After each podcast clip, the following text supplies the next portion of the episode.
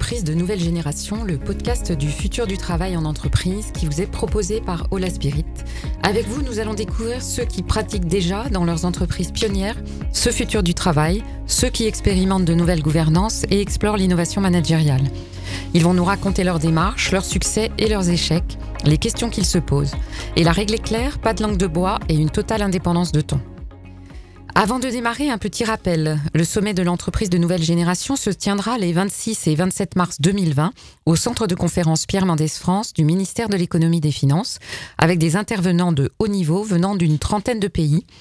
Des tarifs sont déjà disponibles pour les premiers inscrits. Cet événement sera aussi l'occasion d'une remise de trophées de l'entreprise de nouvelle génération avec l'ESSEC, Ola Spirit, Manpower, Octotechnologie et la Maïf. Des trophées auxquels vous pouvez postuler, vous aussi, si vous avez une démarche de gouvernance ou de management innovante. L'inscription se fait sur thenextgenenterprise.com. J'ai comme toujours à mes côtés, pardon, Luc Breton, organisateur de l'événement, avec qui j'animerai le podcast. Bonjour Luc. Bonjour Emmanuel.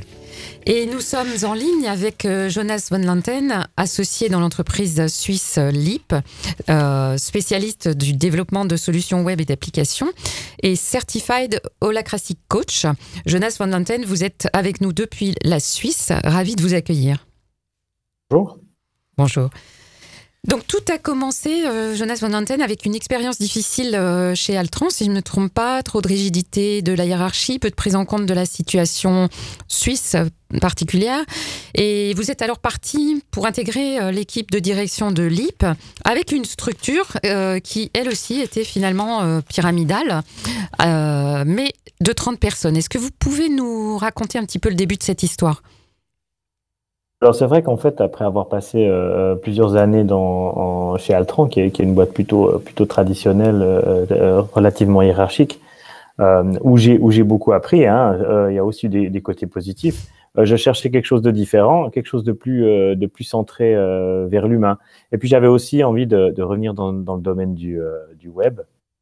Et, euh, et c'est là que j'ai croisé en fait un, ancien collègue de l'université qui, avait euh, fondé l'entreprise LIP euh, il y a quelques années avant. Et, voilà, donc je me suis retrouvé à, comme premier euh, Suisse, un des premiers Suisses francophones à rejoindre l'entreprise, une trentaine de personnes qui étaient à ce moment-là encore organisées de façon hiérarchique, mais disons euh, avec une hiérarchie beaucoup plus, beaucoup plus douce, beaucoup plus euh, euh, dans, dans, dans, la façon dont, dont elle fonctionnait finalement. oui, parce que vous ne, seriez pas parti, vous ne seriez pas parti pour une hiérarchie d'une hiérarchie pour une autre, en, tout fait. À fait. Hmm. Tout à fait. Puis finalement, c'était une petite entreprise, donc une, une, trentaine de personnes. C'était très. on avait on avait deux bureaux. Euh, donc on était environ une quinzaine dans chaque, dans chaque bureau. Donc c'était finalement, il y avait cette, cette ambiance de start-up qui était, qui était là et qui me plaisait aussi. Donc c'est ça qui vous avait attiré en fait, c'est le côté euh, plus souple, plus euh, une organisation. Voilà, et puis, et puis aussi le, le, projet, le projet de, de, développer un nouveau marché, de, de, revenir aussi dans ce domaine du, du, développement web que, que j'avais côtoyé pendant mes études, parce que j'ai beaucoup fait de développement moi-même comme euh, à côté de mes études tout le temps, euh, tout le long, tout le long à côté de mes études. Et, et, et, ça me faisait plaisir de revenir en fait dans, dans, dans ce domaine aussi. Donc c'était vraiment un mix entre, entre, entre ces, deux, ces deux éléments. Parce que vous avez pris la charge du développement du marché suisse, en fait. Là, en fait, quand je suis arrivé euh, chez LIP, c'est finalement un peu la, la, le projet que j'ai pris en, en, en main. C'était développer le, la société qui était, qui était plutôt tournée vers la, la Suisse, euh, la Suisse alémanique. Euh, à cette époque-là. Donc, on avait l'essentiel de nos clients plutôt côté est de la Suisse. Et moi, je suis arrivé là pour, euh, pour développer euh, le, côté roman francophone. Donc plutôt vers l'ouest, c'est-à-dire monter une équipe, chercher des clients, et puis chercher un, de nouveaux locaux également du côté du côté roman. Donc ça c'est votre défi personnel, on va dire presque. Et puis la, la suite, si je me trompe pas, ça va être déclenché par un, un client avec qui vous allez expérimenter Scrum, donc et donc vous allez goûter aux, aux méthodes agiles et vous allez petit à petit euh, généraliser euh, son usage, c'est ça? Et comment allez-vous procéder? En fait, euh, le, le, effectivement, à ce moment-là, donc on était autour de, de l'année 2009, euh, on avait, euh, alors on gérait jusque-là les projets de manière plutôt classique.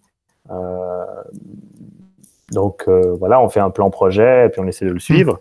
Et puis les, les, les, projets sur lesquels on travaillait venaient de plus en plus complexes. Et en même temps, les clients avaient tout, tout poussait toujours pour avoir de plus en plus de, de, de, livraisons rapprochées et puis le, enfin, le fait d'essayer de, raccourcir les cycles de livraison.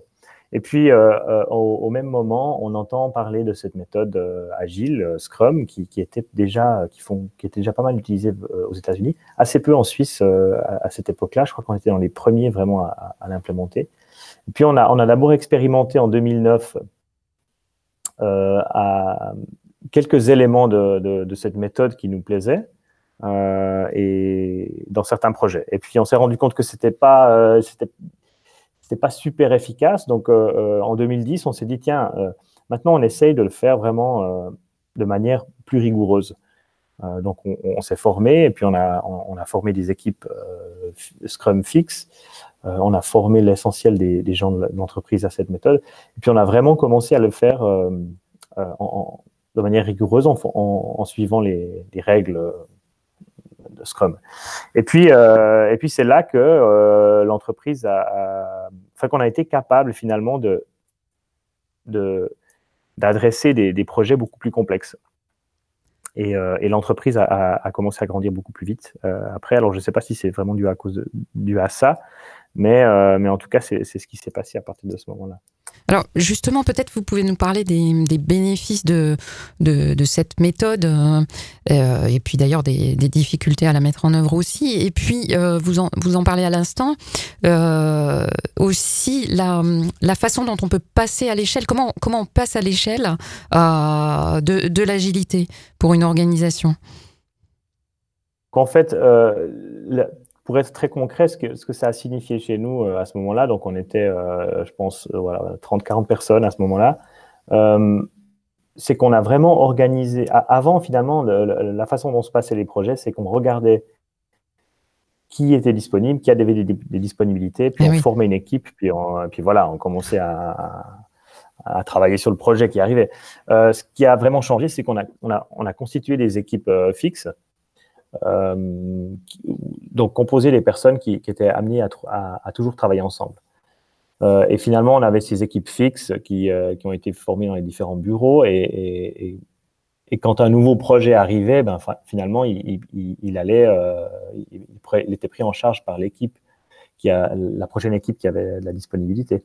les avantages, c'est que, c'est ben, dès le moment où on, travaille, on commence à travailler de manière enfin, de manière récurrente euh, euh, ensemble, les mêmes personnes, on, commence à gagner en, efficience. Euh, ça, on a vraiment remarqué parce que voilà, on a l'habitude de travailler ensemble, on sait quels sont on sait comment, comment on travaille ensemble et puis finalement ça va plus vite. on, est, on, est, efficace beaucoup plus vite. D'accord. et l'autre, je dirais l'autre chose aussi qui, est, qui, a, qui, a, qui était un peu nouveau, c'est qu'il y a ce concept un peu de rôle qui est arrivé avec, euh, avec cette, euh, cette, méthode agile. Euh, donc dans Scrum, il n'y a, a, pas de hiérarchie dans une équipe Scrum, mais il y a, y a des rôles différents. On a, un rôle de product owner qui lui s'occupe plutôt du produit, un rôle de Scrum Master qui lui s'occupe plutôt du processus et d'enlever de, les bloqueurs que l'équipe pourrait avoir. Et, et, du coup, ça a joué son rôle en fait dans, dans l'évolution future après de, de, de, notre organisation. Mais ça, c'était vraiment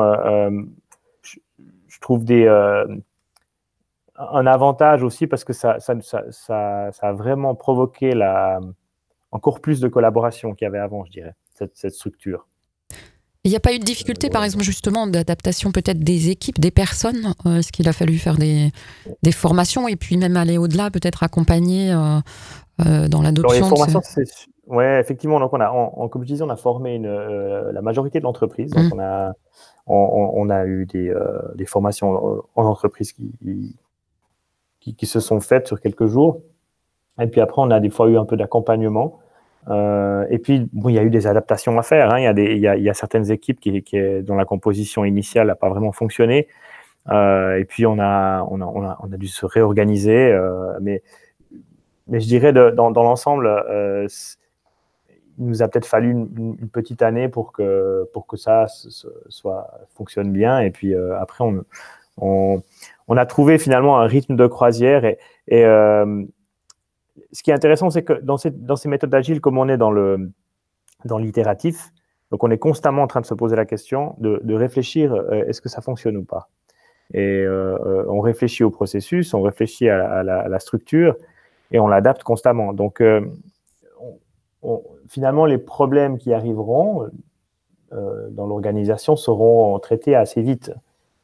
Euh, et, ça s'adapte. Donc, on, s'est adapté régulièrement. Alors, bien sûr, il y a beaucoup plus d'adaptation au début parce qu'on est, en, phase de, lancement et de, on a une nouvelle organisation, mais finalement, après, euh, ça, roule, on va dire. Ça, a ce rythme de croisière qui s'installe. Et en fait, finalement, euh, pour, le, pour le passage à l'échelle, euh, finalement, vous êtes passé à l'holacratie. Euh, au-delà de l'agilité, vous avez choisi de, de, passer à une méthode différente. Alors ça, c'est ouais, effectivement, c'est une méthode différente. Ça, c'était quand même un peu plus tard. Il y a encore une, une, une étape un peu intermédiaire, je pourrais dire.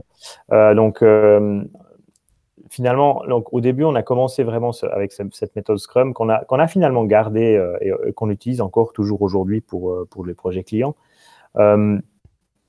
et donc, comme l'entreprise, quand, l'entreprise a grandi, je dirais jusqu'à une, centaine de personnes, on est resté vraiment avec l'utilisation de Scrum aussi pour l'interne. Donc, pas seulement pour nos projets clients, mais pour notre organisation d'entreprise. Et ça a assez bien fonctionné. Euh, on s'est aussi inspiré de, du modèle Spotify, euh, donc mmh. l'entreprise qui développe la, les applications de musique, la musique, et qui avait grandi très vite et euh, qui a pas mal publié sur la façon dont ils sont organisés, notamment en utilisant les guildes, les squads, etc. Donc on a vraiment utilisé ça comme structure. On a, on, a, on a eu une étape un peu intermédiaire, disons après les, pures équipes Scrum, on a, on a fait des, équipes pluridisciplinaires où on a intégré toutes les fonctions euh, qu'on appelle souvent comme fonctions support hein, euh, et la vente, etc. aussi dans les, dans les équipes. Donc c'est devenu des équipes un peu plus grandes qui pouvaient aller jusqu'à une quinzaine de personnes, je dirais, à, ce moment-là, mais qui intégraient euh, la, qui pouvaient finalement fonctionner comme des petites entreprises dans l'entreprise qui était capable en fait de prendre un client depuis A à Z euh, et de, s'en occuper. Euh, et, ça, ça, ça, ça, a bien fonctionné. Ça a même très bien fonctionné jusqu'en jusqu'en 2015, on va, on va dire. Donc ça, on a quand même, on est quand même resté sur ce modèle pour plusieurs années. Euh, et on avait toujours en fait encore une hiérarchie, même avec ces, équipes pluridisciplinaires, on avait une équipe de direction euh, donc on n'avait qu'un niveau hiérarchique finalement. Euh, et, euh, ça a fonctionné jusqu'en 2015. Et à ce moment-là, en 2015, on s'est dit, mais on continue, à grandir. On avait environ 100 personnes, 6, directeurs à ce moment-là. Et on se posait la question, mais comment est-ce qu'on on peut continuer à faire grandir l'entreprise durablement? En, maintenant finalement le niveau d'engagement des collaborateurs qu'on avait déjà qui était déjà relativement haut.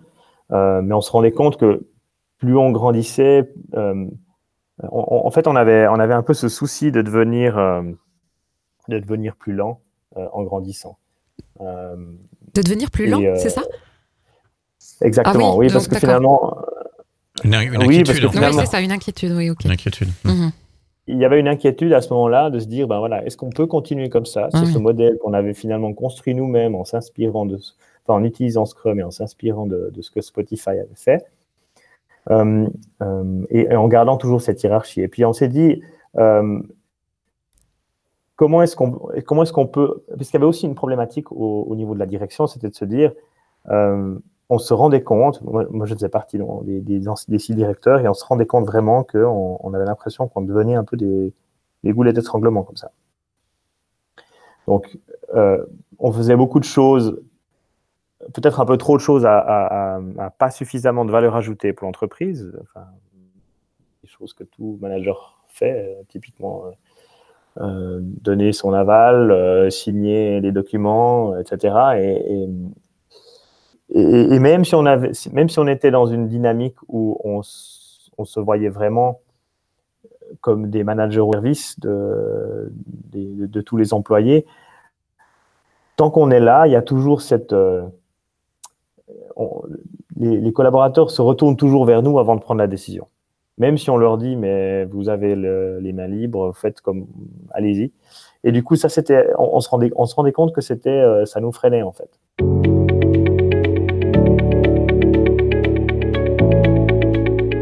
Vous avez remis en cause cette hiérarchie finalement. Vous avez cherché ou vous avez cherché plutôt une, euh, une, une autre forme d'organisation dans l'holacratie en particulier pour euh, bah, pallier cette, euh, cet obstacle? Oui, alors exact. Alors avant d'arriver, avant d'être arrivé à, à, à holacratie, on a d'abord on s'est pas mal posé la question sur, sur, sur comment est-ce qu'on voulait faire évoluer la, la, chose. Et puis, il y avait plusieurs options hein, qui s'offraient qui, à nous. Une option, c'était de, pour, continuer à, soutenir la croissance de l'entreprise, c'était de structurer ça de manière assez traditionnelle, donc en, créant des, chefs d'équipe ou des chefs de bureau, etc. Euh, ou alors c'était de, rajouter, d'avoir plus de directeurs pour, euh, pouvoir se diviser le, travail.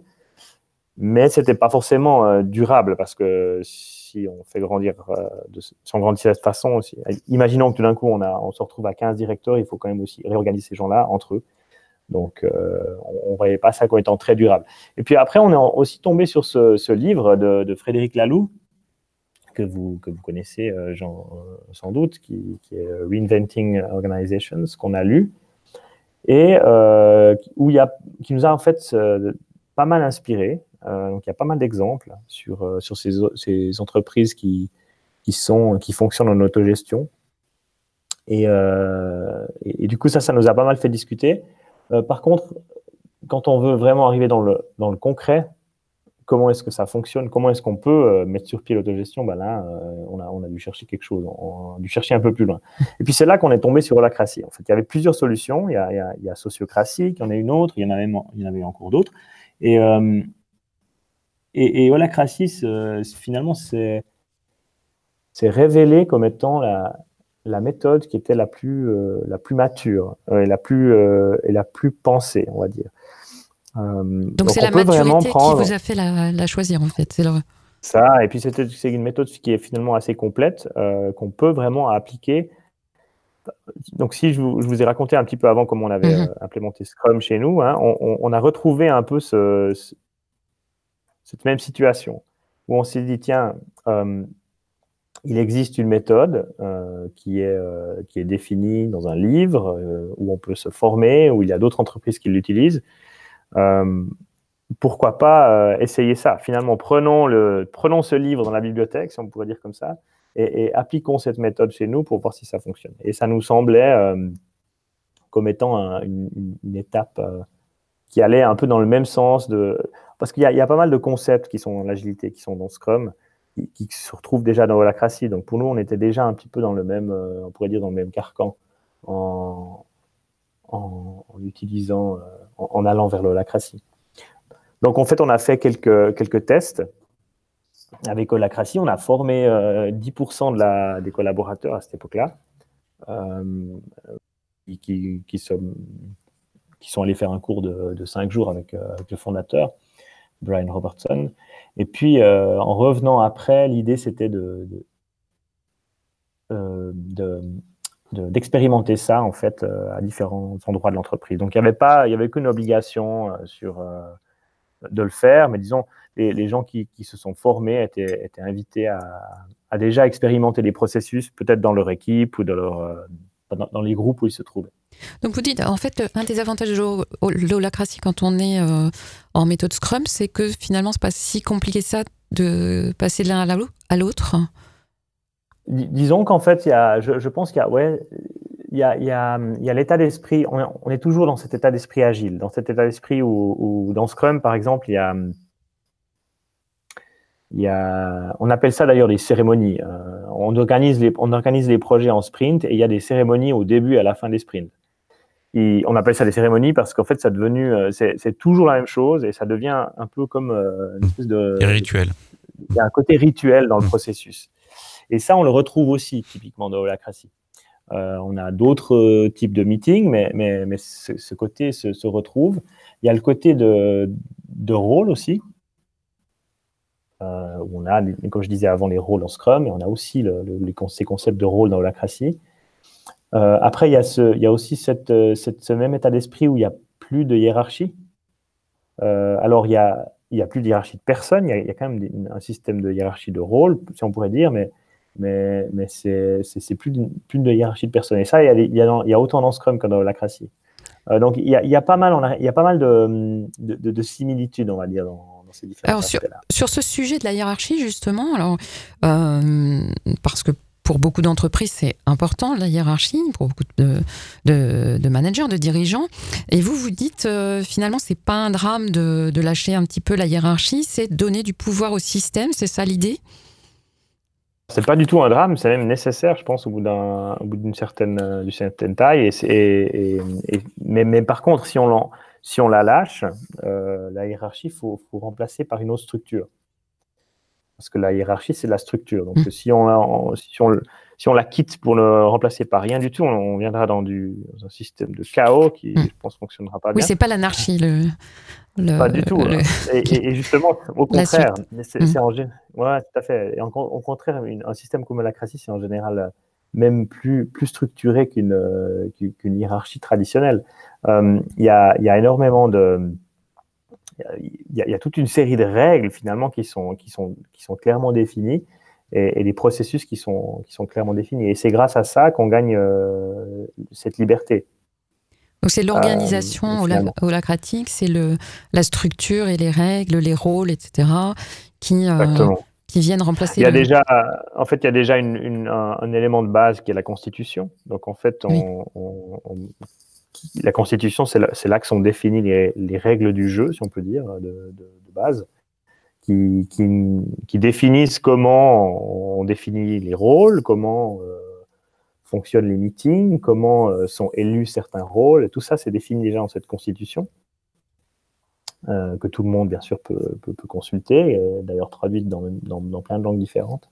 Donc on utilise ça comme, comme élément de base, et, et d'ailleurs au début de l'implémentation, le, les détenteurs du pouvoir dans l'organisation donnent leur pouvoir à cette constitution. Et comment ça s'est passé, ça, justement? Est-ce que ça, c'est euh, difficile, ça, euh, euh, ça a été facilité justement par votre historique avec l'agilité? Le, passage bah, d'un pouvoir hiérarchique à un pouvoir holacratique, si on peut dire ça comme ça. nous, on était déjà, on était déjà mature mmh. pour, pour, passer à cette, à cette étape. le, challenge, c'était de, que, que, le collaborateur se rende compte de ça et soit d'accord de prendre le, de vraiment prendre le, lead, en fait. Euh, finalement, le, comme je disais avant, ça faisait un moment qu'on aspirait vers une organisation plutôt plate euh, et qu'on voulait, qu'il y ait plus de prise de, responsabilité partout, mais c'était toujours un peu retenu euh, parce que tant qu'on avait le statut finalement d'associé, partenaire ou manager, etc., il y avait une bonne partie des collaborateurs n'osaient pas en fait finalement prendre des décisions importantes.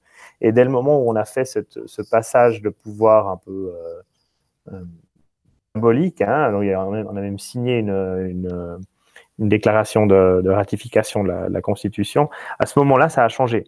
Alors ça, on a dû à, on, a dû aussi accompagner euh, ceci d'un, on doit particulièrement faire attention à son attitude en tant qu'ancien manager aussi dans, dans ces périodes de ah changement. Mmh. bien sûr, on doit laisser aussi la place pour que le, pour que le, le, pouvoir, l'autorité se prenne en fait à, différents endroits.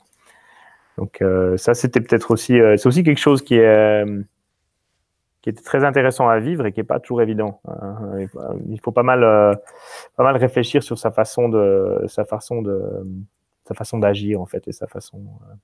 Juste, juste peut-être, vous pouvez nous Partager, euh, partager peut-être un ou deux conseils par rapport à ça, de votre expérience?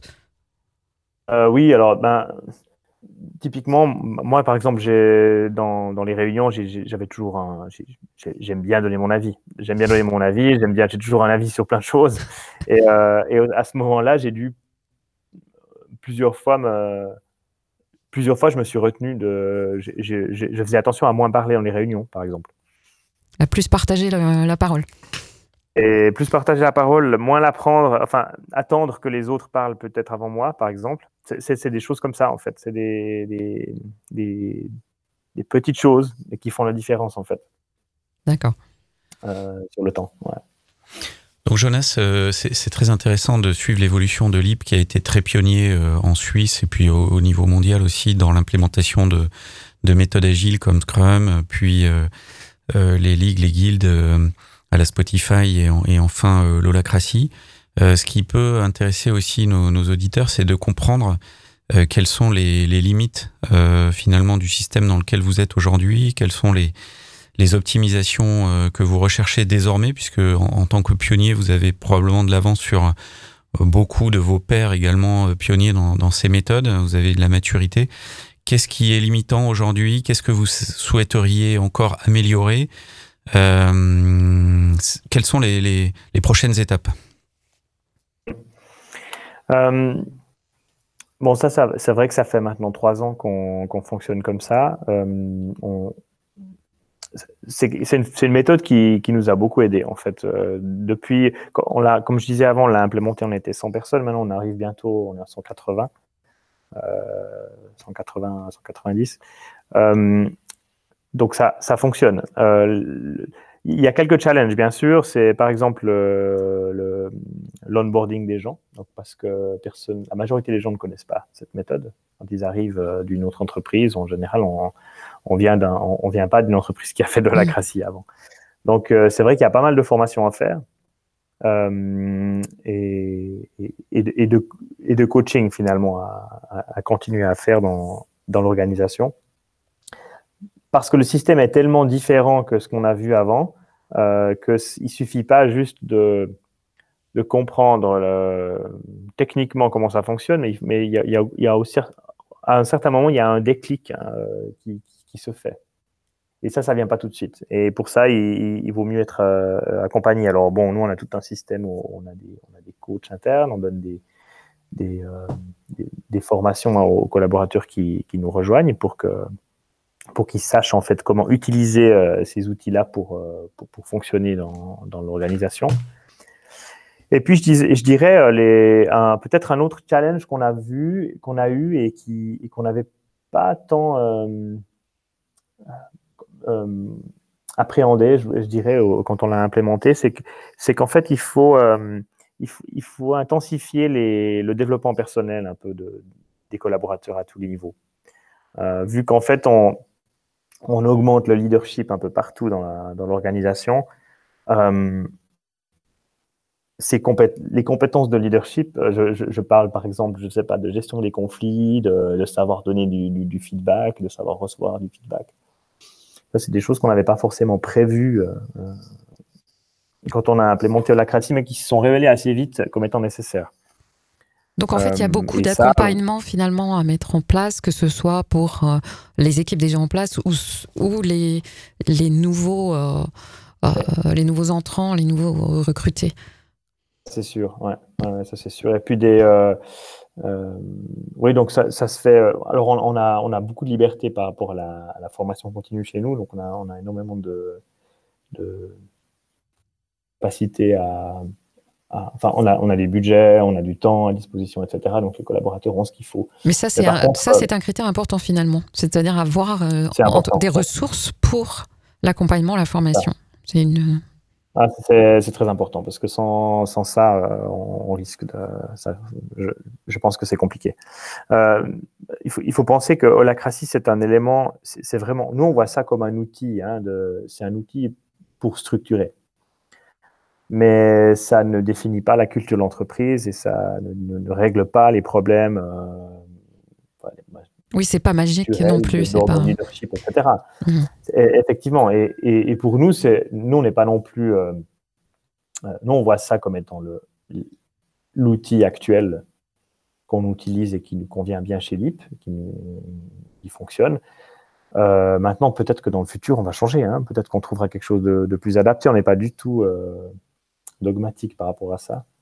Euh, et, voilà, donc il faut, il faut le prendre pour, il faut prendre la pour ce qu'elle est, c'est-à-dire un outil pour, qui, qui adresse l'aspect structurel de l'organisation. Mais le reste reste à faire.